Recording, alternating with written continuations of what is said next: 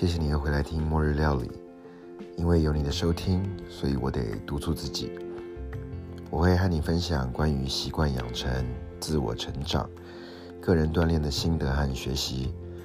透过和你分享，我锻炼自己固定要整理所吸收到的讯息和知识，翻译或诠释给你听我所读到的文章。你可以像当初在听一段有声书一样，也希望你能够从中有所获得。在这里，我还会和你分享有关于我的料理心得。虽然你吃不到，但是我希望能够让你对于下厨料理多一点信心，多一点决心，还有多一点童心。如果食物是最简单让自己快乐的方式，你又怎么能够放弃这个最容易取悦自己的好习惯呢？今天我要跟你分享的文章是来自于 Yamash.com。由 Brianna Harry 所写的《Darkness》。依照惯例，等一下我会以第一人称翻译内容。如果你对连接有兴趣，我都会放在每集的说明当中。那在我们开始之前，先喘口气，休息一下。我们马上回来。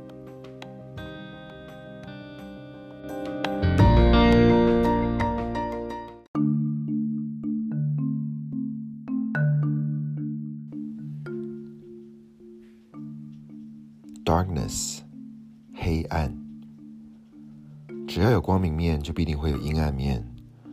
我从年轻时就开始累积可以堆叠我自己理想人生的概念。吸引力法则、爱人如己、正向思考，我一股脑的全部都吸收了。当时觉得找到了人生的目的、生命的解答。只要当一个付出者，就必定会有收获。只要乐观以对。再大的困难都必定可以解决。可是后来我发现，人生好像并不是这么一回事。身为本身乐观的我，当然有很多好处会随之而来。如果有不好的事发生，我很快就能转移焦点，很快的我可以找到想感恩的事情，因为我知道这样可以让我的人生更美好、更光明。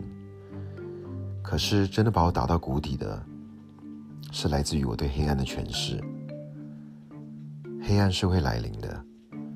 身为人活在世界上，无法避免，无法逃离。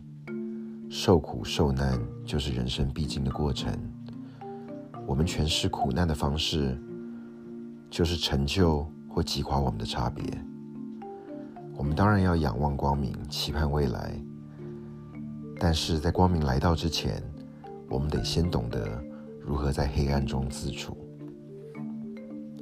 起初，我总以为乐观是可以一直保持的。我觉得只要能够保持乐观，就不会有空间让低落的情绪占据自己的心。如果有不如意的事情，笑笑就算了；如果有鸟事发生，转过头去不看就没事了。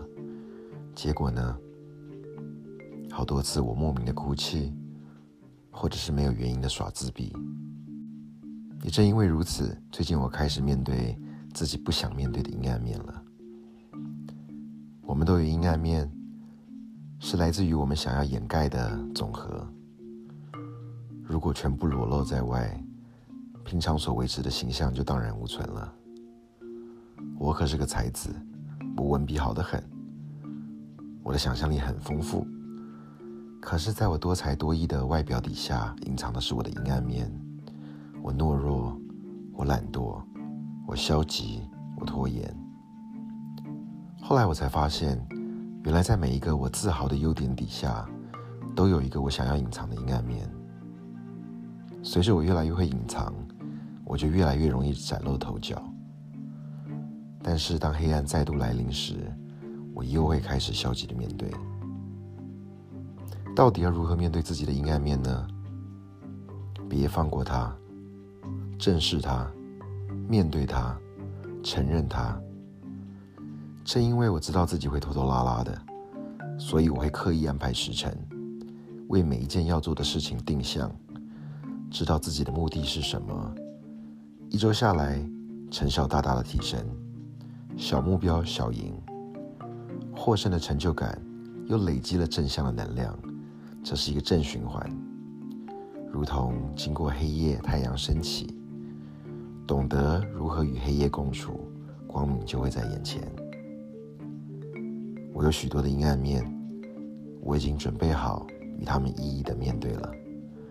我值得享受阳光。如果经历黑暗是让我更闪耀，那我们就开始吧。以上就是《Darkness》，由 Brianna Harry 所撰写。最近有人问我，人少怎么做菜，好麻烦呢？接下来，我马上就跟你分享一下关于一个人料理最容易的方式。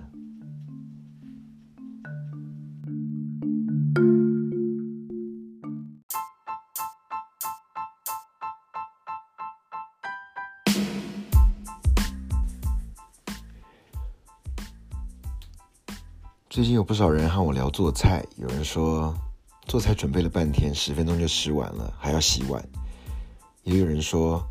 我们两个人吃饭太难准备了，或者也有人说我一个人住，家里的料理设备不足，所以呢，今天的末日料理，我就来分享一些平时我做菜的逻辑，希望对于想要动手的你，先有最基础的开始。首先，在动手料理之前，得先搞清楚自己的饮食习惯是什么，早餐想吃什么，午餐想吃什么，晚餐想吃什么。会不会有时候想吃点零食，吃点下午茶？一般人害怕料理，因为总是想着吃饭就是要四菜一汤，或者是西式的 five courses meal。如果想的太复杂，动手起来自然就复杂了。我建议呢，你可以先把脑中的现有的菜单移除，把食物用三大类别来思考：蛋白质、脂肪、碳水化合物。这是自然界食物营养成分当中最小构成的元素。很多食物当中都包含上述这三种至少一种以上的元素。如果只有这三种类别，不论是早餐、午餐、晚餐，你就可以从三种类别去思考，这彼此的比例，要吃些什么。再说清楚一点，蛋白质就包含了牛、羊、猪、鸡、鸭、鱼、虾、蟹、贝。鸡蛋、牛奶等等，当然还有所谓的植物性蛋白质。脂肪呢，就泛指是比较好的脂肪，好的油脂，比如初榨橄榄油啦、椰子油啦、洛梨、坚果、cheese，嗯，鲑鱼的 omega three、butter 等等。呃，碳水化合物呢，简单讲就是糖，很多东西里面都有糖。包含了蔬菜里面有糖，水果里面有糖。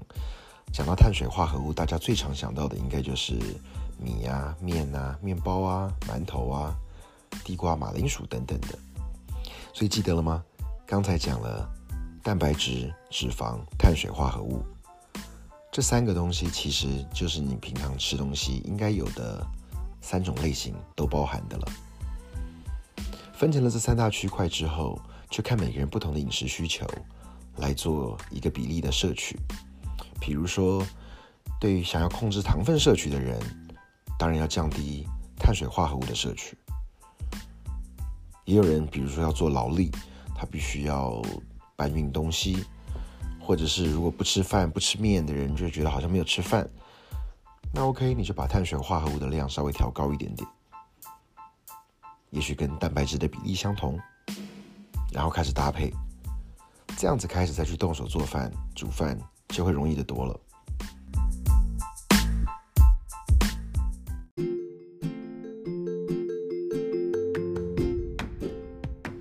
接下来我们来举例好了，比如说今天中午我带了一盒综合生菜，还有四片。在前一天晚上，我已经先用橄榄油、新鲜百里香、蒜泥、柠檬汁、盐和黑胡椒腌好的鱼肉，生的，然后一包核桃。那我就在吃午饭的前二十分钟，把鱼肉连同这个玻璃保鲜盒，不带上面的盖子，整个就放进小面包的那个烤箱当中。呃，我印象中大概是差不多。三百到三百五十度左右，呃，这个是华氏的温度。呃，一般如果是以摄氏来讲的话，我想大概维持在两百多度左右吧。烤二十分钟就可以拿出来了。其实要再稍微精致一点的话呢，可以把最后的五分钟把温度调到最高，让表面可能稍微焦一点点。烤好了之后呢，稍微把鱼稍微放放凉，然后这个综合生菜上面我就会撒好撒上这个预先准备好的，我有这个小瓶的橄榄油、小瓶的白醋放在公司的盐和黑胡椒。那我的盐呢？呃，里面还有放了一点白芝麻跟黑芝麻。其实我就平常放在抽屉里面，这个每次带便当的时候，有时候发现调味可能稍微淡了一点点，就可以撒一点上去。呃，最底下有沙拉了，上面有鱼肉，再把核桃放上去，不但午餐是热的，而且还是新鲜的，还是营养的。那我们来看一下。刚刚我讲的这样子的东西，它其实整个比例上面呢，就有来自青菜的碳水化合物。那因为青菜本身呢是有纤维的，所以这个纤维呢就会让糖分的摄取不是这么多。也就是说，当你在吃一些原食物的时候，碳水化合物当然还包含了什么可乐啦、这个奶茶啦、波霸，这些其实都属于糖分类型的嘛。让含有纤维的。呃，这个碳水化合物多一点点的时候，再搭配上蛋白质，比如说我烤的这个鱼肉，然后又有核桃，里面有一些坚果，我上面有撒一些橄榄油，所以整个这样综合好之后，其实就是一顿非常好的一个午餐了。那同样的东西，如果把它移到晚餐去呢？呃，可以改变的东西，当然就是也许可以再蒸个地瓜。或蒸好了地瓜之后，可以把表面稍微再煎一下，多一点不同的 flavor，或者是可以再增加个洛梨，或是煮一些嗯健康的，比如说北非小米啦、扁豆啦、各式各样的豆子类的东西、藜麦啦，它都可以搭配着生菜一起吃的。相同的呢，如果鱼肉要更换，改成猪肉也可以啊，改成鸡肉也可以啊。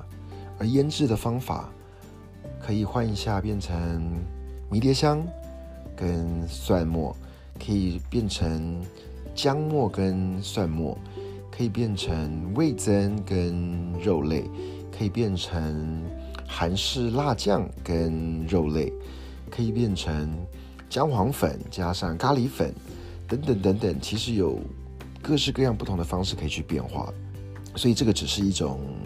搭配的概念，我觉得通常我料理的时候，我会以我自己需要摄取的营养素为主要思考。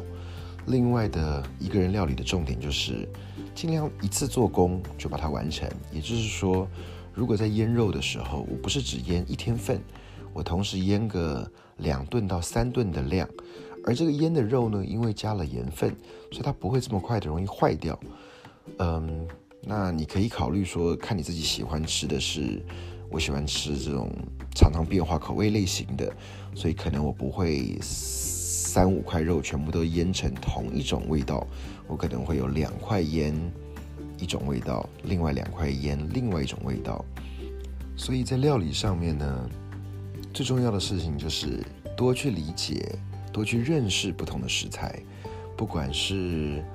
各个刚刚讲的三个不同领域，含有包含三种领域营养素的食材，可以去寻找什么样的食材有好的油脂，什么样的食材是对于摄取碳水化合物好的来源，什么样的食材有好的蛋白质。呃，了解食物之后呢，呃，再跨出自己的舒适圈，了解一些不属于自己常吃类型的东西。就像我来了美国之后，呃，对于 couscous 北非小米。我就觉得哇，它是一个非常快速料理又容易有饱足感的一个东西。那这个在做起料理来就会多一点点不同的乐趣。我觉得做菜就是一个习惯累积、习惯培养一辈子的路，因为这全世界的食材这么多不同。世界各地的人的饮食文化有太多太多可以值得我去探索的了，而如何边在料理当中找到自己跟食物之间的关联性，跟做食物的乐趣。第二个也满足了自己吃了食物之后而得到的喜悦。我认为这是一个我非常自豪，也打算一辈子锻炼下去的一个好习惯。